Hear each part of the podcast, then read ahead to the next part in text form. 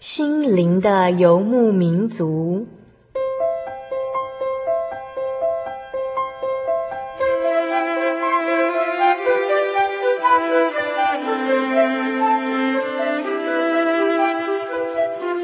在这个谁都不管谁的后现代社会里，每个人的心灵都是游牧民族。成长的过程就是寻找的过程。每一颗漂泊的心灵，其实都在寻找生命的绿洲。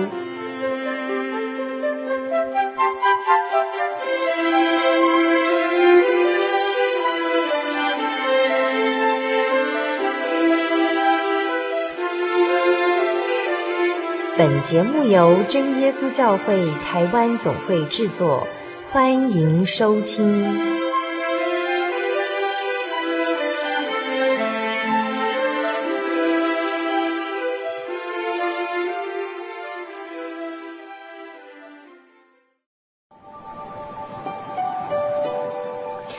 嗨，各位心灵的游牧民族，在空中朋友，大家好，我是主凡，很高兴又与您在空中相会了。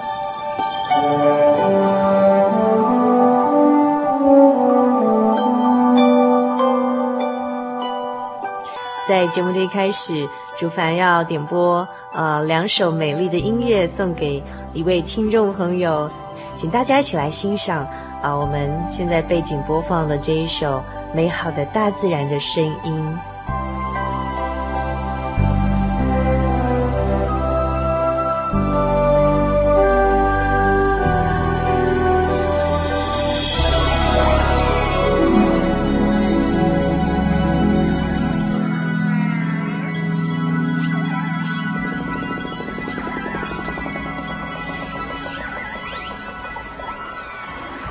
您现在所听到的这美丽的音乐，是由一位荷兰著名的音乐家啊、他追逐鲸鱼的这个音乐创作，那是出自于《今生之旅》这张专辑。在这美丽的海浪、鲸鱼和音乐声中，是否启动了您对这种原始的大自然的一种渴望的追寻之旅了呢？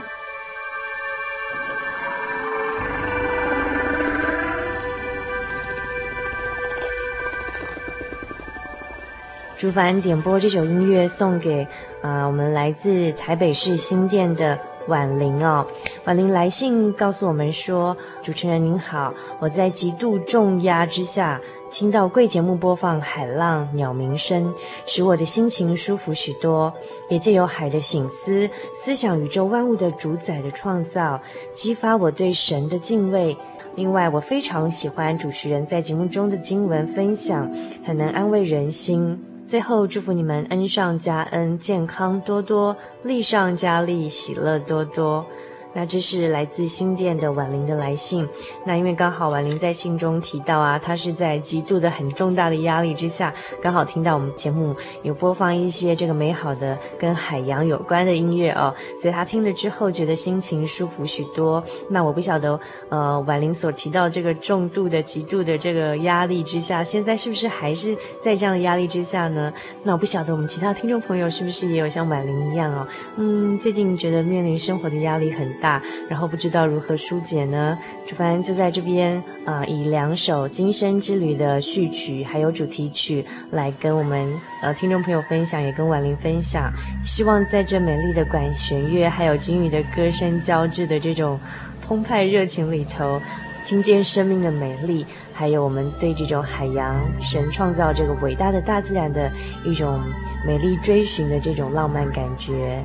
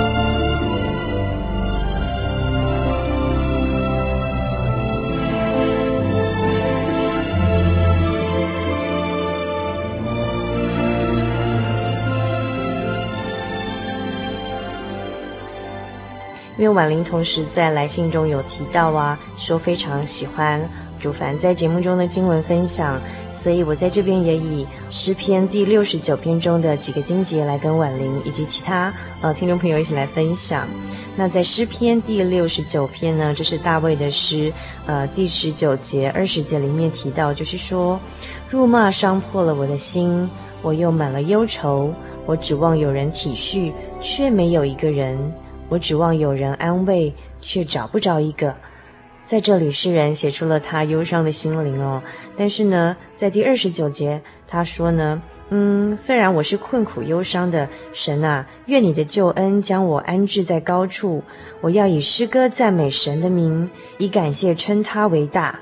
这便叫耶和华喜悦，胜似献牛，或是献有角有蹄的公牛。谦卑的人看见了就喜乐，寻求神的人，愿你们的心苏醒。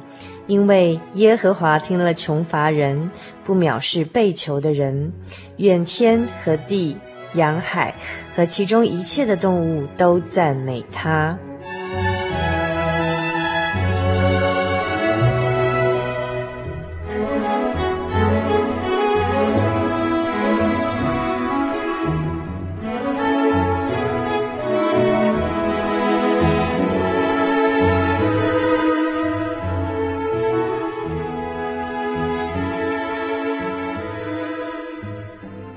稍后我们要进行的是生活咖啡馆的单元，那么我们也将在下星期的节目继续的来回复其他听众朋友的来信，所以欢迎我们在收音机旁边的心灵的游牧民族朋友来信到我们节目当中，我们会非常非常的高兴哦。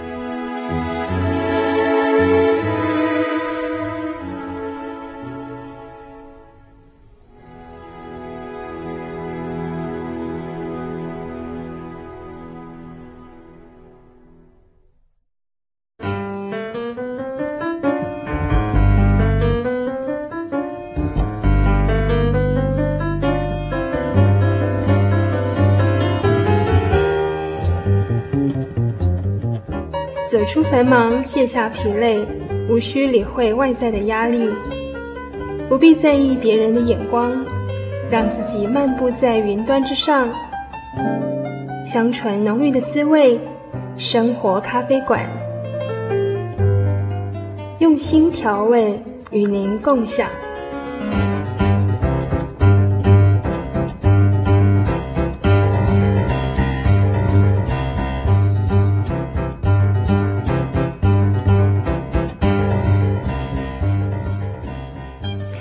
位心灵的游牧民族，在空中朋友，大家好，我是主凡。我们现在进行的是生活咖啡馆的单元。那么在今天生活咖啡馆单元里头呢，啊，我们邀请的一样是这个目前在台大生命科学院动物所博士班就读的啊游恩明到我们节目当中来。那上个星期他来我们节目当中跟我们介绍了呃自然界中奇妙的生物，然后特别是有母爱父爱的生物哦。那今天他要再到我们节目当中来啊为我们介绍什么样奇妙的生物呢？那我们先请恩明跟我们听众朋友打声招呼。主凡以及各位呃收音机前面的听众朋友，大家好，我是恩明。这次上节目有没有比较没有那么紧张了呢？有。好，那呃上星期给我们介绍了这个呃像蜈蚣啊，我们平常看起来觉得好像是个讨人厌的动物，又有毒，但其实它是个非常有母爱的动物，而且呢呃在这个自然界其实扮演了帮我们吃一些有害的昆虫的角色哦，也是很有功用的。还为我们介绍了一个呃行为很奇特的这个生物哈，就是爱氏树蛙，呃一个心爱的人发现这种青蛙，所以叫爱氏树蛙哈。那今天恩明要来给我们介绍什么样的生物呢？好，今天要为大各位听众朋友介绍，呃，细菌以及病毒。细菌跟病毒听起来就觉得哇，好可怕哦！我们一般对那种细菌跟病毒的印象就是那种不好的。就觉得会带给人家生病的啊，这种，比如说小时候妈妈都说这东西。啊、呃，比如说牛奶放久了有细菌不能吃，然后东西放太久了有细菌不能吃，这样你小心被细菌感染啊，这什么之类，就觉得好像这是讨人厌的生物诶。为什么恩敏今天想要介绍这个细菌呢？呃，因为其实在这个世界，在我们生活的环境里面呢、啊，到处都充满了细菌，嗯哼，还有病毒，嗯哼，所以我想我们跟大家介绍一下这个这么微小的生物啊，然后让大家了解一下他们在这个世界，在这个社会，在这个。自然界的角色是什么？哦，那可是呃，虽然我不是很懂啊，我不是学生物的，但是至少也知道说细菌的种类非常多，对不对？是的。呃，它的种类呃有多少种？目前可以知道的有多少种呢？嗯，其实我也说我没有记得很清楚它的真正的数目，嗯、可是事实上我记得，如果说你要把这个细菌或病毒啊每一种它们的名字念一次啊，我相信可能念一年都念不完。意思就是种类很多喽。是的。那你今天要为我们介绍是哪一种细菌呢？嗯，啊，首先会跟各位听众朋友介绍人体肠胃道里面的一些细菌。人体肠胃道细菌哦，呃，所以意思就是说，我们其实人体之中也有很多细菌喽。是的。那那今天恩明要跟我们介绍的是特别指肠胃道里头的细菌吗？还是人体只有肠胃道这里有细菌呢？呃，其实。人类在呃小 baby 出生之的时候啊，其实他的身体里面是没有任何的细菌，完全没有，对，是完全无菌的，嗯，是非常神奇。那但是在慢慢的哈，因为人体会跟外界有接触的地方，就是从嘴巴开始进去，嗯，然后一直到呃食道、胃肠，然后再从肛门出去，这个通道会有细菌，嗯，其他地方基本上都不会有。嗯，如果有的话。那么人人类这个人体可能就会生病哦，就会生病这样，所以就是人体本来肠胃道就是从出生就是小 baby 出生之后本来是无菌的，渐渐就从吃开始就会有一些细菌，那就是在这个消化道里头，就有肠胃啊这样子的。那嗯。嗯，我想在这边请教恩铭是说，那人体肠胃道细菌听起来好像是对人体不会有害啊，因为恩铭刚刚给我们介绍，就是说从小 baby 出生之后，渐渐身体就会从无菌的状况变成有细菌。那可是我们人不是一天到晚都生病啊，所以是不是这人体肠胃道细菌对人体有一些功用啊？这样子？是的，嗯，其实虽然说我不是一个医生啊，那但是在看到很多这个医生他们所写的资料之后，他们的文章都提到说。嗯，这些细菌啊，其实我们看任何的生物啊，都是以人类的角度去看。可能细菌本身不觉得它们是好是坏，但是事实上对人来说，在肠胃道里面就是真的是有分对人类好的或是不好的细菌。嗯哼，嗯哼，哦，所以这肠胃道里头也是好的跟不好的细菌。今天是要详细介绍这样的细菌吗？还是要介绍它为什么可以在人体肠胃道里面生存呢？呃。介绍他们为什么可以在人体内生存。嗯哼，嗯，其实啊，因为在在我我们实验室里面就好几个学生，他们都在研究细菌，嗯，那所以我才刚好这个兴趣，想要跟大家一起介绍介绍这个细菌的部分。嗯、那其实细菌它的种类是远超过人的数目，光是种类就已经超过了，嗯、那更何况是它的数量，数量是相当的惊人。嗯，那在人的身上，其实。我刚刚有提到说，呃，虽然说在肠胃道里面是有细菌的，但事实上在人的手上、皮肤上，甚至于眼睛，其实都含有一些细菌。嗯。那我们今天要特别提到，为什么要特别提到肠胃道呢？是因为这跟我们人的健康有关系。哦。嗯。那在胎儿出生之后，他渐渐有他的吃的一些东西啊，比如说牛奶啊，或是一些流质的东西。那就会把一些细菌带进去。嗯。那这些细菌在胎儿体内就会，他们就会慢慢的。因为在在消化道里面，有些环境是细菌喜欢的，嗯，他们就在那边开始慢慢的繁殖起来，嗯，就变得很多很多。那在胎儿的时候啊，他们的细菌其实主要是主要是一些对人比较有帮助的，比如说像比菲德氏菌啊，那种益生菌，因为我们在广告上会在广告上听到那什么吃喝什么优酪乳会有的那个，在奶粉里面也会添加类似这样的菌，嗯，那就是让胎儿能够更。更呃更快的吸收那些营养，嗯哼，那这些菌的确是对人体是有帮助的，嗯哼，所以在胎儿的时候，就这些菌这些菌就特别的多，嗯哼，那使这个小孩子能够，嗯、呃，能够很很快的发育，嗯哼，嗯哼，但是在慢慢成长的过程中，这些菌就越来越少。哦，那取而代之就是会有一些其他的细菌一直跑出来，嗯、像类似我们比较常听到大肠杆菌，对，好像常听到的。嗯哼，那这些菌在人体成人之后，嗯、那就是会维持一个平衡。嗯哼，那这个平衡很重要。如果说这个平衡有发生什么问题，那很很明显的结果就是不是拉肚子就是便秘。那就这两种情况，太多或太少就会造成拉肚子或便秘这样子。哦，原来有这种功用。那你刚刚说的大肠杆菌是好菌还是坏菌呢？还是没有好坏之别，而而是必须必跟我们的身身体保持一种平衡的状态？大肠杆菌事实上是不是好的菌？不是好的菌，但是在人体是绝对不可或缺的。哦，呃，在。以一个健康的人体来说，他的体内的细菌如果某一种细菌失去平衡的话，那么他一定会生病。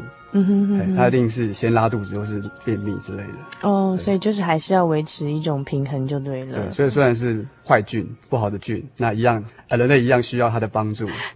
这这实在是太神奇了，我不太能了解为什么坏菌人类还是需要它呢？譬如说，大肠杆菌是一个坏菌，那为什么人体还是需要它来维持一定的平衡状态？其实目前到现在为止，科学报道都还并不是很清楚，还这个原因到底是什么？为什么会有这样的分，这样的一个现象？嗯、那但是就我了解，我觉得既然它生活在人体内，一定有它的作用。嗯，那这也许可以解释神创造人体还有细菌。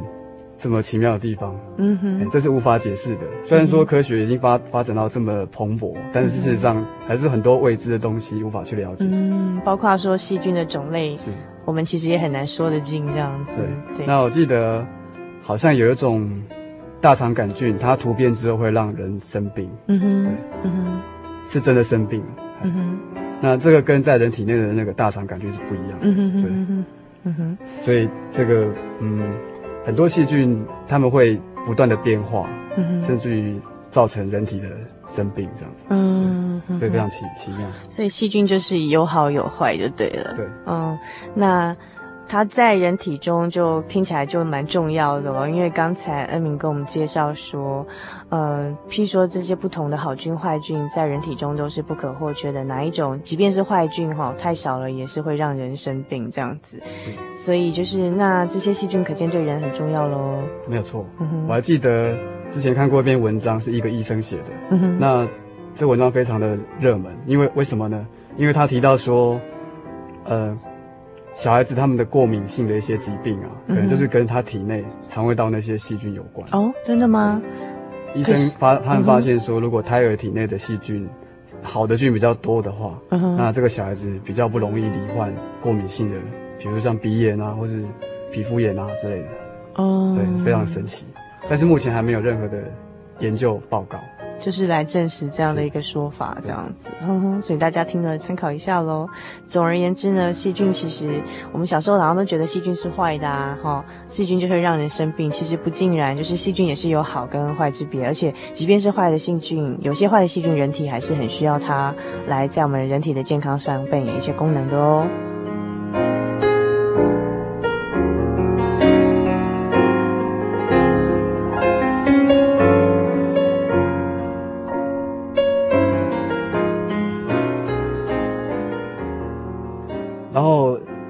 实细菌它有分很多种，那在人体里面，其实如果说假设我们是一个食物跑到人的食道里面，那它首先进入的就是胃，在胃里面是很酸很酸的地方，因为那边有很多胃酸，嗯、所以基本上你吃进去的东西到了胃那个地方，大概很多细菌都死光了，嗯、因为太酸了。嗯、但是就是会有些细菌存在那边，因为他们喜欢酸性的环境。嗯对，那经过胃之后就到了小肠，小肠是主要食物吸收的地方，嗯、那个地方。呃，就不会那么酸，对，但是它是变成需要碱性的环境，哦，在这个地方就又有很多很多细菌在这边生存，嗯哼，所以呃每每个细菌它们喜欢的地方都不一样，嗯，但是这个这种这种环境可能并不是一般细菌喜欢的，嗯哼，啊，有的细菌喜欢很酸的，有的细菌喜欢很碱的，嗯哼，对，所以都不一样，有的细菌在像大肠杆菌，它就是它特别不喜欢氧气，嗯哼，所以要在大肠里面，因为大肠是。呃消化道的最末端附近，那个地方是没有热几乎是没有氧气的存在。嗯，对，那个地方其实是非常恶劣的，对对人来说是是不可能生存的地方，但是就是有很多细菌在那里。嗯，对，所以是很神奇的地方。所以说，不止说这些好菌坏菌啊，对。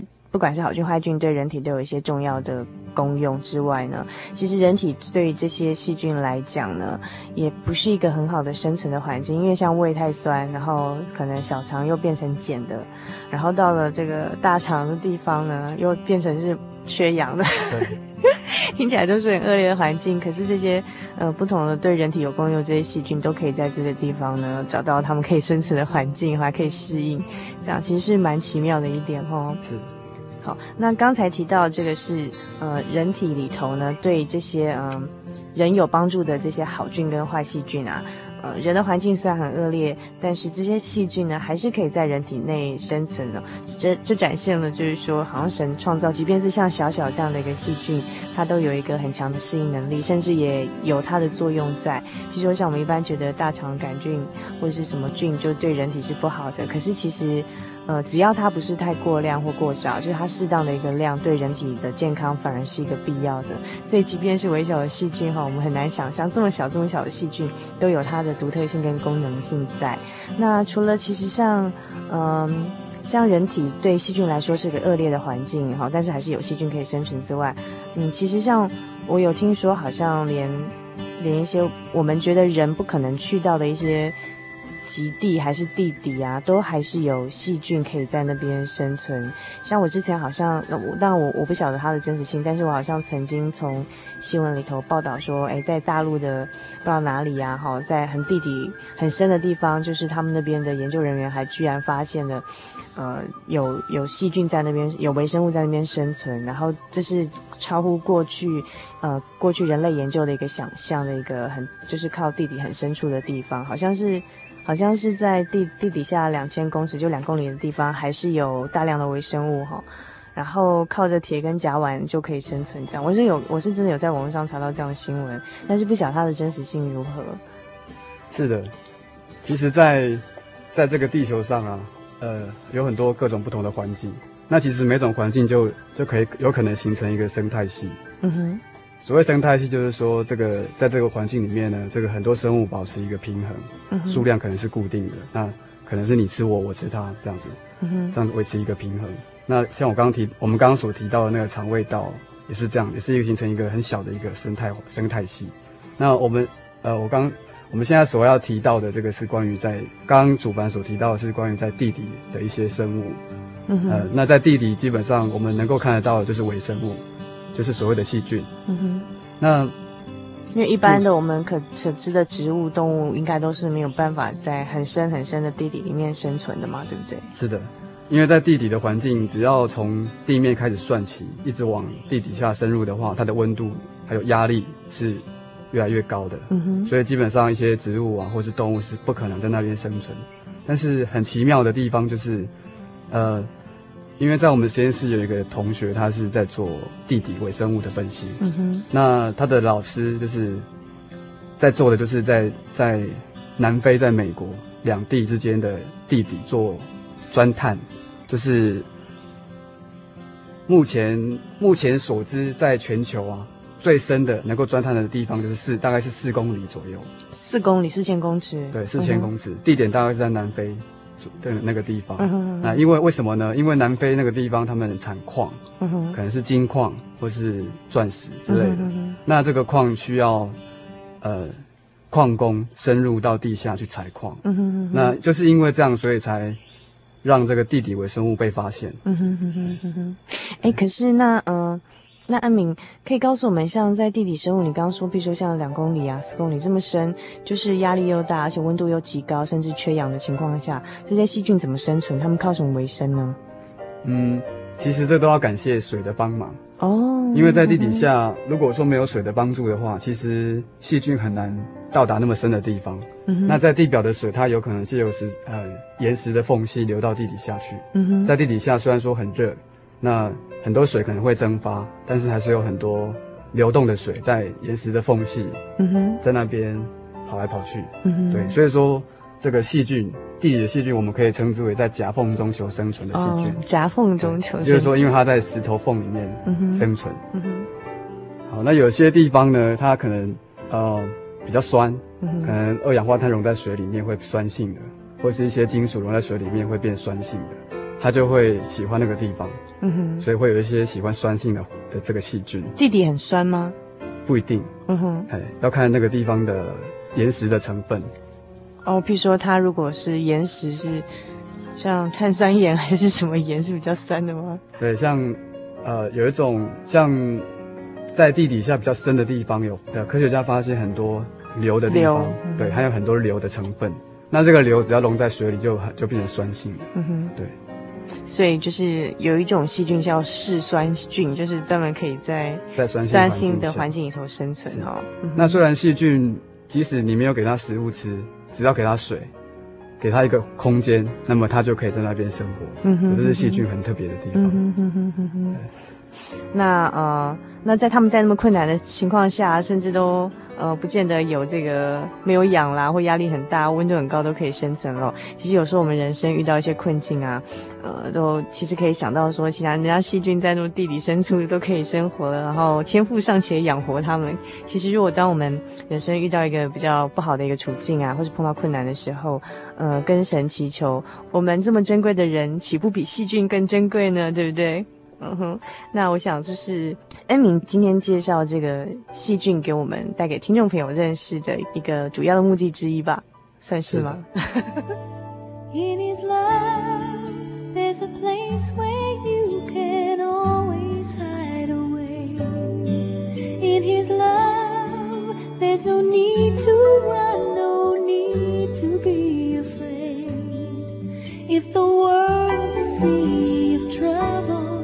You can always rise above if you know that you are safely in His love.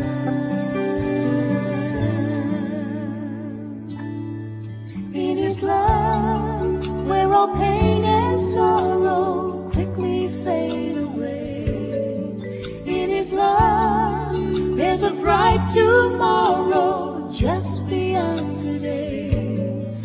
If your heart is filled with sorrow, if it's all you can think of.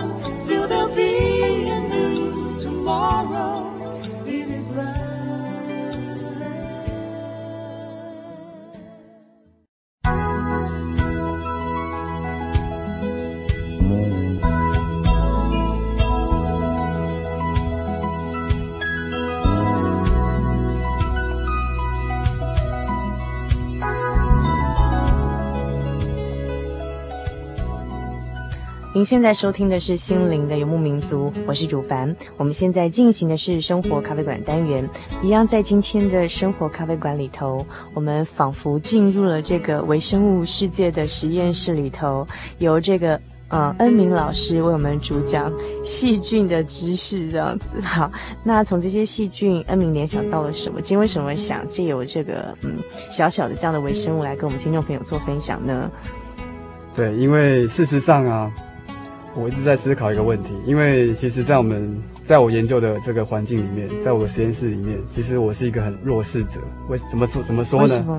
为？因为，因为我们实验室其实上从老师啊，下从这个助理啊，我们几乎每个人都是在做跟演化有关的东西。演化有关，对，甚至于包括研究细菌的这个各种细菌啊，几乎都脱离不了演化。嗯哼，那。所以说，跟大家比较起来，我是一个不一样的人，嗯，因为我本身是不相信演化的，嗯哼，对。那，但是其实，在我观察到这么多，就像我们刚刚所提到这些细菌啊，这当中，我们一直会发现说，为什么这些细菌会可以在这么恶劣的环境下生存？他们是如何，如何，呃，为什么要在那个地方生存？为什么不选比较好的地方呢？这我们我真的是无从了解。但是事实上，我觉得，就让我。有个感触就是，事实上，生物它们的适应力实在是超乎我们想象。对，甚至于这么小小的细菌，它们的结构啊这么的精密，才能够在那么恶劣的环境下生活，这实在是不是演化可以来作为这个很好的解释。所以这让我，呃，原本在我进入这个实验室的时候，呃，因为得知这个实验室都是在做演化方面的，嗯、心情非常的不好，呃、甚至在研究上都是受了很多的阻碍。嗯、但是事实上，在慢慢的呃了解到这些道理之后，我觉得真的是嗯。嗯对我们的研究有很大的帮助。嗯哼哼，就是说，其实你要强调的是生物的适应力，是就是一个物种的生物，它的适应力会让它会有一些，就是呃功能上或是面貌上会有一些适应这个环境上的一些变化，但是不表示说它是演化变成另外一个物种去了这样子。是，因为目前的证科学证据来说，演化还不足，不足以成为这个呃。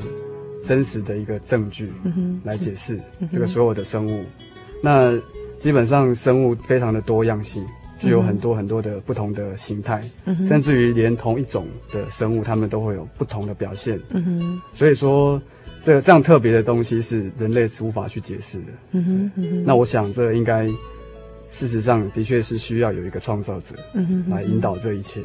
嗯哼，就是一个很伟大的设计者，设计像呃，不管是上个星期恩敏给我们介绍的那个好妈妈、好爸爸，那个爱世术啊，或者是说丑丑的武功都有很大的妙用，甚至是说连小小的细菌在很困难的环境中都可以生存哈，那都让我们思想到说，其实这个大家都会想说，哎。比如说，研究者会想说：“哎，这个生物怎么从怎么演化来、演化、演化去这样？”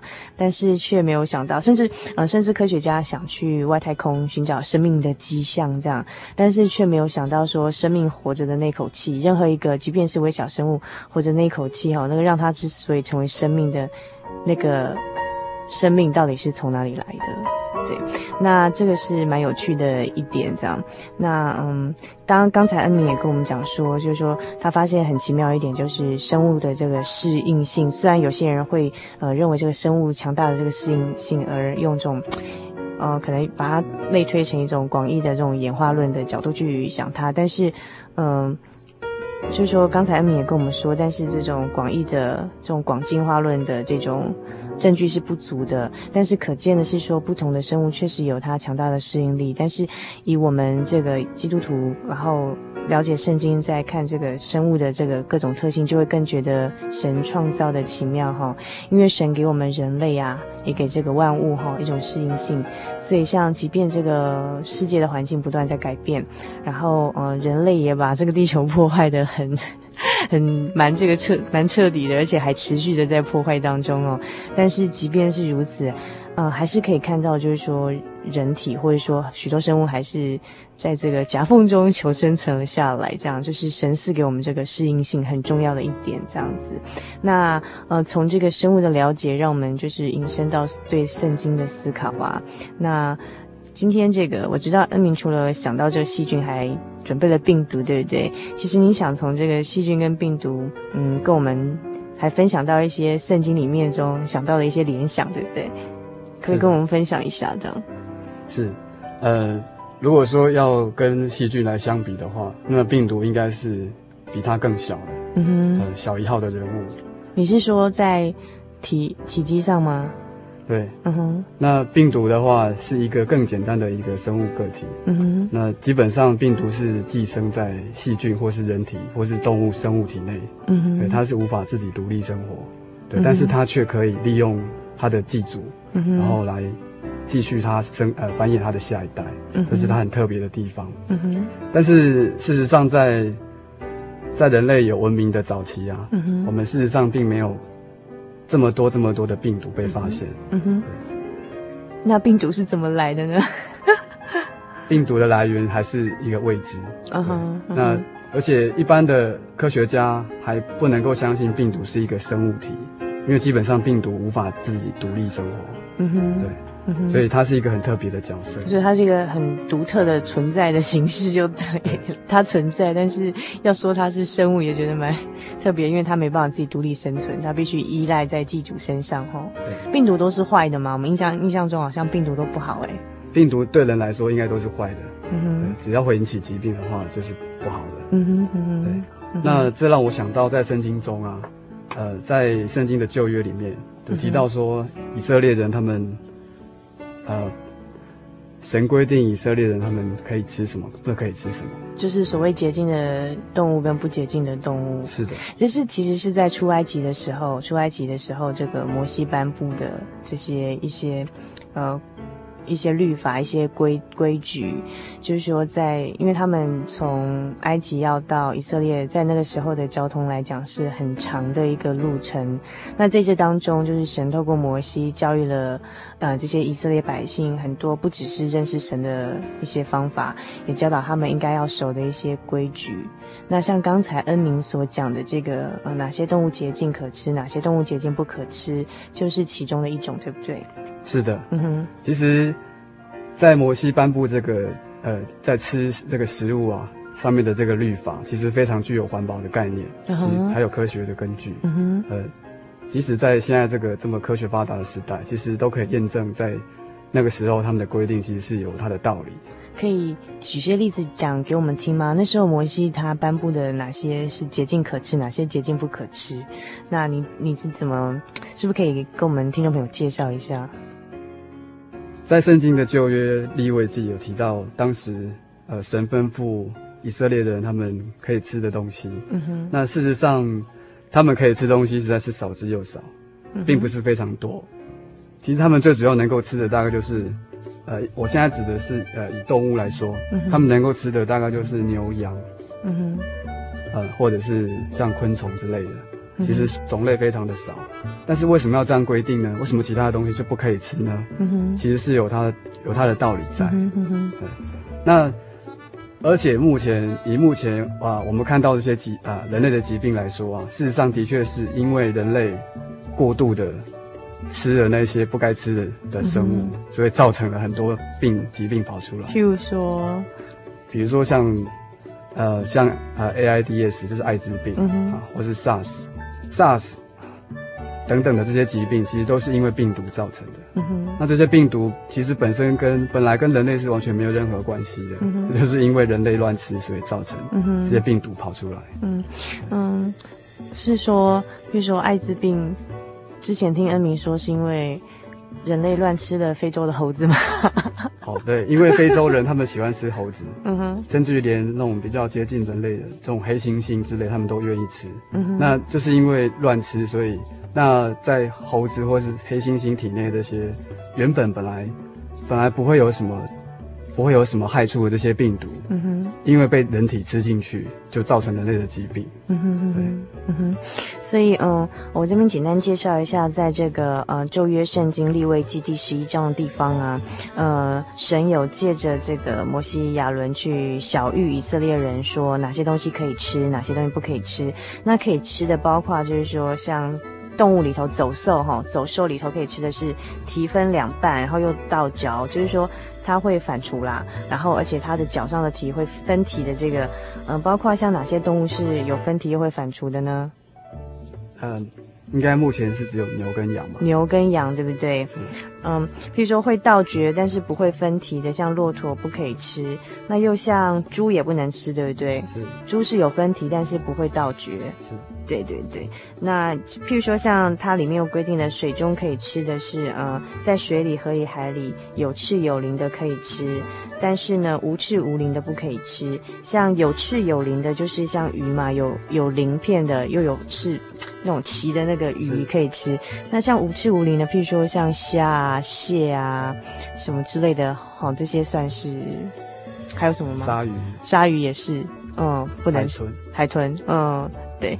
那其实圣经中是以洁净跟不洁净来来分哈，就是说除了借由这可吃的动物、不可吃的动物，一方面是给他们一种，就是说去思想，就是说，嗯，可以吃的动物，譬如说像走兽里面有。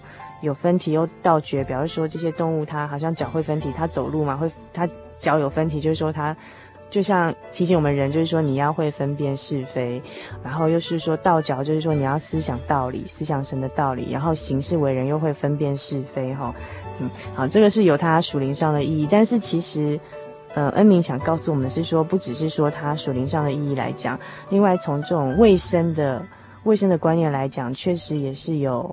这些动物游戏也是真的比较适合人吃，比较不适合人吃的差别，对不对？是的，像牛跟羊的话，基本上因为他们，他们不仅会反刍，而且他们所吃的食物啊，都是比较，呃，他们比较不会乱吃。嗯哼。像猪的话就比较会乱吃。嗯哼。对，那像牛跟羊的话，他们基本上都是吃草的，他们比较不会随便吃别的东西。嗯。所以基本上他们的身体内是蛮干净的。嗯哼。虽然说在每个动物体内都有细细菌存在，但是在牛跟羊，它们体内的细菌是比较对人体是比较没有害的。嗯哼。那也就是人为什么会会去。呃，把牛跟羊当做是家畜来饲养。嗯哼哼哼。那又譬如说，像海中的一般的，就是我们许多的鱼，有鳞有刺那种鱼，其实当然那时候没有这样的科学知识啊。现在的科学知识都知道，呃，吃鱼会聪明啊，对不对？哈，鱼肉对人体很好啊。可是像虾啊、蟹这种无刺无鳞的，其实吃多了，就是说吃太多，好像就是呃上了年纪之后容易得一些这种。血管疾病或是什么之类的吼，好像比较不健康这样。对，虾蟹它们本身除了在海中，它们体内具有非常多的微生物，嗯哼，包括细菌、病毒之外，嗯、那虾蟹本身富含高蛋白的这个物质，嗯、所以基本上人类吃吃吃进去是其实是非常算是说非常营养，太营养，太营养了。对，所以。所以对人来说，其实并不是很好。所以吃的太营养，其实对人体也是不健康、不环保的。就是说，其实神创造着万物的食物链之间，也是有一种那种，嗯，好像有那种，就说多跟少也是要去有一种平衡在在当中哈。那这是蛮有趣的一点，嗯。所以，嗯，从现在的眼光看，就是当时摩西带领以色列出埃及那时候哈，神借着摩西亚伦来。教导以色列人这些吃洁净的食物跟不洁净食物的规矩，可以发现，就是说现在的观念来看，哎，真的蛮科学。但是其实他们那时候应该没有这样的科学尝试，对不对？是。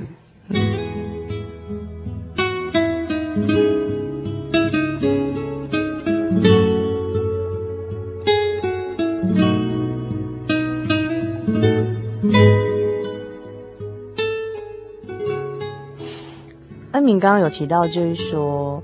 呃，像有些自然界的一些生物，人不该就是不该吃的一些动物，去吃了之后，就会有一些，就是对人体有害，变病毒，变成一种疾病的产生。哼，我们可以举几个例子啊。嗯哼。呃，首先就刚刚我们有提到，呃，听众应该知道，就是所谓的狂牛症啊。嗯哼。那我们刚刚有提到说，哎，牛是干净的这个动物，应该可以吃啊。为什么会有狂牛症呢？嗯哼。那狂牛症的它它的主要来源是因为人类把死掉的牛把它磨碎，当做饲料给给那个活着的牛吃。啊，所以就是因为这样，呃，这个死掉的牛可能身上带有一些病毒，那被牛吃进去之后，就使这个这个牛生病了。哦，对，所以就有狂牛症。那狂牛病毒它如果被人体食用的话，那它的潜伏期高达二十年以上，嗯哼，所以也就是说，如果你现在吃了这个有病毒的这个牛肉，嗯、吃下去可能二十年后才会发病，嗯哼，那发病的状况，那个病症就是，呃，整个大脑变得像浆糊一样，哦，真的吗？对，就是海绵状，就是会变成老年痴呆，类似那种症状，哦、所以这个到时候你也不知道到底是不是狂牛症，就是煮熟了也是会，对，一样会引起，煮熟了一样会哦，对。所以这是非常可怕的病，不过这是人类自己自己造成的，嗯哼。所以其实这个大自然的这个生存法则，我们都必须非常的去尊重它哈。那我知道恩明好像你在呃硕士的时候也研究过疾病，对不对？你研究的是什么疾病呢？我硕士班的时候研究的是莱姆病，嗯哼。那莱姆病它的病原体是一种人畜共通的一个一种细菌，嗯哼。那这个细菌会会透过这个。一种虱子叮咬，然后传染，从动物传染给人体，嗯，对，然后再由人体传染给人体，这样，对，那会造成这个人人类的的一些疾病，某个疾病就是莱姆病。那这莱姆病其实也是因为人类自作孽不可活造成的一种疾病，是吗？莱姆病本来是不该不应该存在的，但是就是因为美国人他们在早期过度开发他们的中部，他们中部本来是一片树林。但是他们因为过度开发，所以使得这个这样的一个细菌跑出来，嗯，然后在某个机会之下，就有就有一些虱子传染给人体。虱虱子就是跳蚤的虱子，类似跳蚤的一种昆虫。子，呵呵呵，不是那个 lion 那个，是 万兽之王狮子哦。那又譬如说，像我们这两年常听到的。就说之前我们听到 SARS 闻煞色变那个 SARS 哈，或是禽流感啊，其实这跟人类的行为也有关系吗？这些疾病的产生，流行病的产生，嗯，有像 SARS 的话，呃，一般来说，目前专家他们推测原因应该就是由于，呃，广东的地方，他们喜欢吃果子狸。嗯哼，那在果子狸体内有这样的病毒，嗯，但是这个病毒果子狸本身并不会发病，嗯哼，但是被人体吃进去，人体就会发病，嗯哼，对，这是 SARS 的可能的来源，嗯哼，对，那为什么为什么会变得这么严重呢？那也有人推测说，可能就是因为人跟人接触太过频繁，嗯哼，那因为接触造成这个疾病大流行，嗯哼，对，所以简单来说，就是因为人实在太多了，人的数量超过地球的负荷造成，嗯，所以就是会有一些。好像疾病产生出来，哈，对，嗯，那禽流感也是吗？对，像禽流感本身它，它禽流感的病毒本身只有在像鸡呀、啊、这种家畜体内才会有这个症状。嗯嗯、那其实这个禽流感病毒对人体不会有影响。嗯。但是为什么会这么大家这么害怕呢？就是因为我们虽然知道说病毒是一个很简单的生物个体，嗯、可是它病毒会突变。嗯，它突变之后，不知道会变成什么样子。嗯，那如果说这个禽流感的病毒跟人的人体的流行性感冒病毒如果混在一起的时候，有可能发生突变。嗯哼，它们彼此之间的遗传物质交换，就会造成可能就是某个新的品种。就是，而且这个新的品种可能会让人这个变成就是造成毁灭性很大的疾病，不一定这样。对，这样子，嗯、哼哼对，非常严重。嗯哼哼哼。那其实我觉得听起来都觉得，即便是比细菌还小的病毒，都让人觉得很未知、很可怕。对，就说其实人的，虽然说现在科学再怎么进步哈，人再怎么自豪，可是对于这大自然中，哦，还是真的要存一份这个敬畏的心，因为即便像那么小的病毒哈。那因为人类的这个行为啊，好，包括说这过度开开发，然后乱吃哈 不该吃的这东西，还有就是这个贪婪啊等等的，哈，对环境的破坏，造成就是说像很多这种在动物里面对动物无害的一些。细菌、病毒，然后就是跟人类频繁接触之后，变成对人人类会产生很严重后果的一些传染病或疾病这样子。那呃，不只是说我们应该对这个大自然存着一个敬畏的心，然后其实人类自己应该也要去思想，就是说。呃，我们人到底要走到哪一个阶段？然后无止境的开发，就是说，或者说像现在我们看 Discovery 啊，就是一些比较先进国家，甚至想说到月球殖民的可行性，到其他星星球呃殖民的可行性。但是如果带着这种贪婪的心，然后不不珍惜现有的资源，这样的心态去到了月球，真的会比较好吗？这样子哈，那也是值得我们思考的一个地方。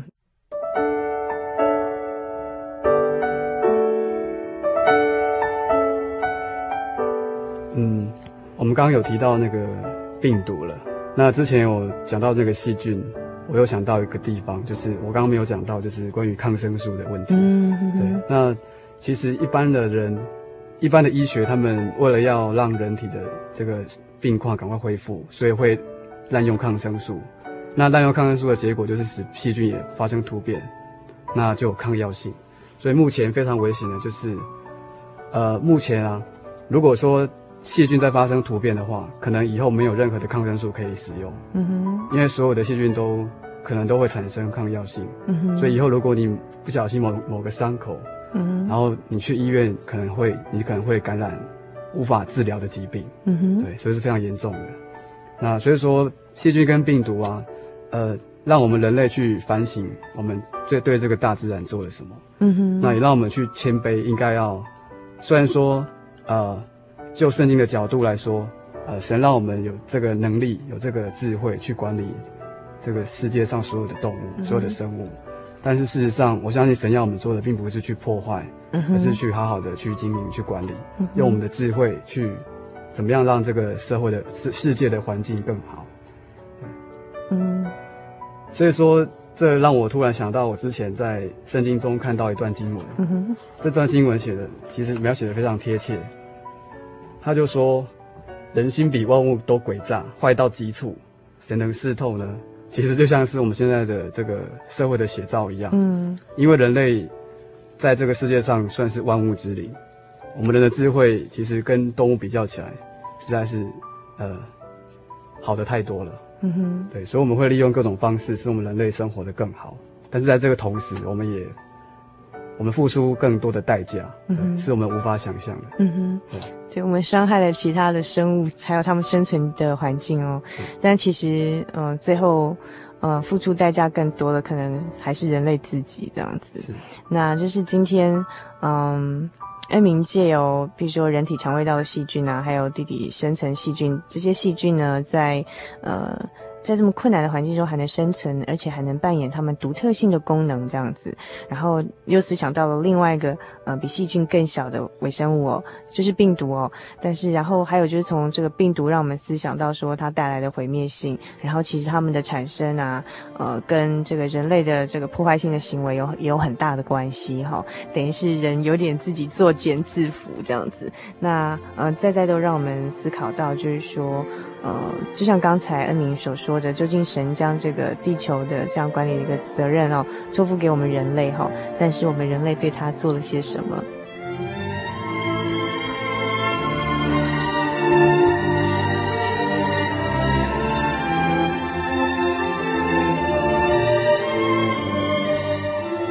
好，那今天非常谢谢恩明到我们的生活咖啡馆给我们介绍了一个这个呃微生物的这个呃。放大镜让我们看了这，从这个微小小的微生物、细菌跟病毒，也能看出这个大道理这样子。那希望恩明以后有机会再到我们节目当中来，给我们介绍更多的这些呃大自然界奇妙动物的知识。那在这个单元结束之前，不晓得恩明还有什么呃话要跟我们听众朋友做分享吗？在圣经中的诗篇第八章第六节里面有提到说，大卫王说过的一句话，他说：“你派他管理你手所造的。”指万物，就是一切的牛羊、田野的兽、空中的鸟、海里的鱼，凡经行海道的，都伏在他的脚下。那这句话讲得非常好，就是，呃，神让我们人类有很大的一个权利，还有这个能力、智慧去管理这在我们我们在世界上所看到的任何的一种生物。但事实上呢，这些生物，呃，神并不希望我们去破坏它。而是让我们去好好的经营管理。那在我们在现在这样的社会，那这样的一个世界里面，我们发现人类所做的破坏是大过于他们的呃所能够大过于这个自然界所能够接受的。嗯。所以这个自然界它自然界就发生了一个警讯，让很多很多的疾病产生。这个是让我们人类需要去反省。嗯哼。在我们嗯使用这个地球的同时，我们要思想。神给我们的权利，还有我们该做的义务是什么？嗯哼，好，那呃，主凡在这边跟大家分享的经节，就是约翰福音的第一章第三节里头说到，万物是借着神所造的，那凡被造的，没有一样不是借着他所造的。生命在他里头，这生命就是人的光哦。那我们刚刚讲到，就是呃，恩明跟我们介绍这个创造宇宙大自然的这个主宰啊、全能的真神呢，其实万物都是他所造的。为什么人类会这样破坏的地球？其实就是因为我们的人的心中没有光，没有光，然后我们心中充满了自私跟贪婪，没有神的道理的光指引我们，所以就让这个嗯，不只是对这个地球或者其他物种，或者是其他人做出许多这种破坏性的行为，最后呢，伤害的还是自己。那在这边跟大家做一个一点醒思。那希望恩明以后有机会再到我们节目当中来介绍更多可爱的小动物给大家认识，好吗？好的，没有问题。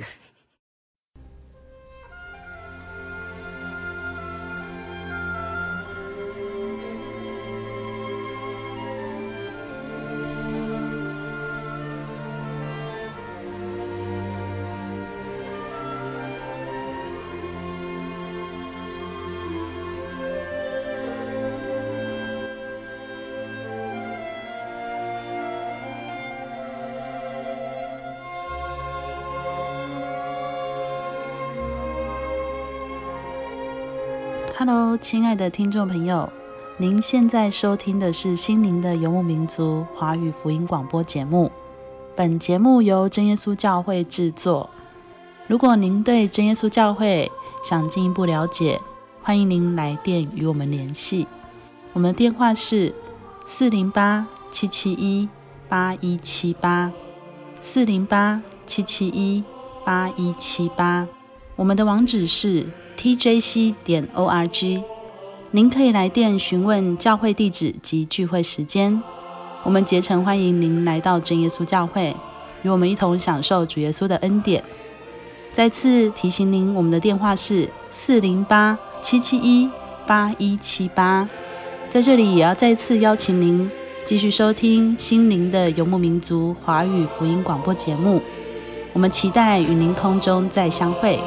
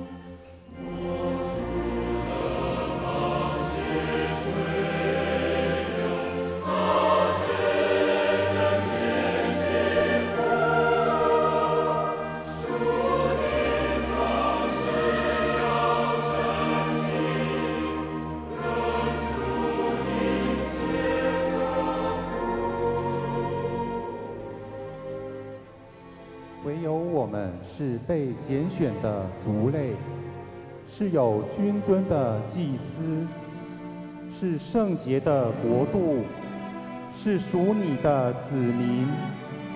要叫我们宣扬那召我们出黑暗入奇妙光明者的美德。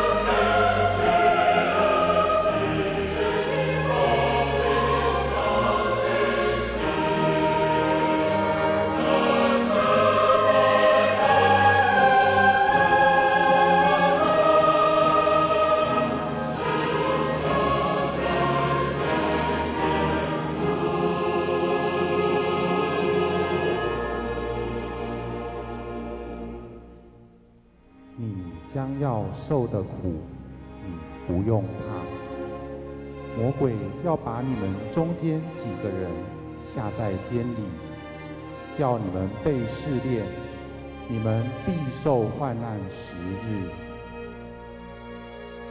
你务要至死忠心，我就赐给你那生命的冠冕。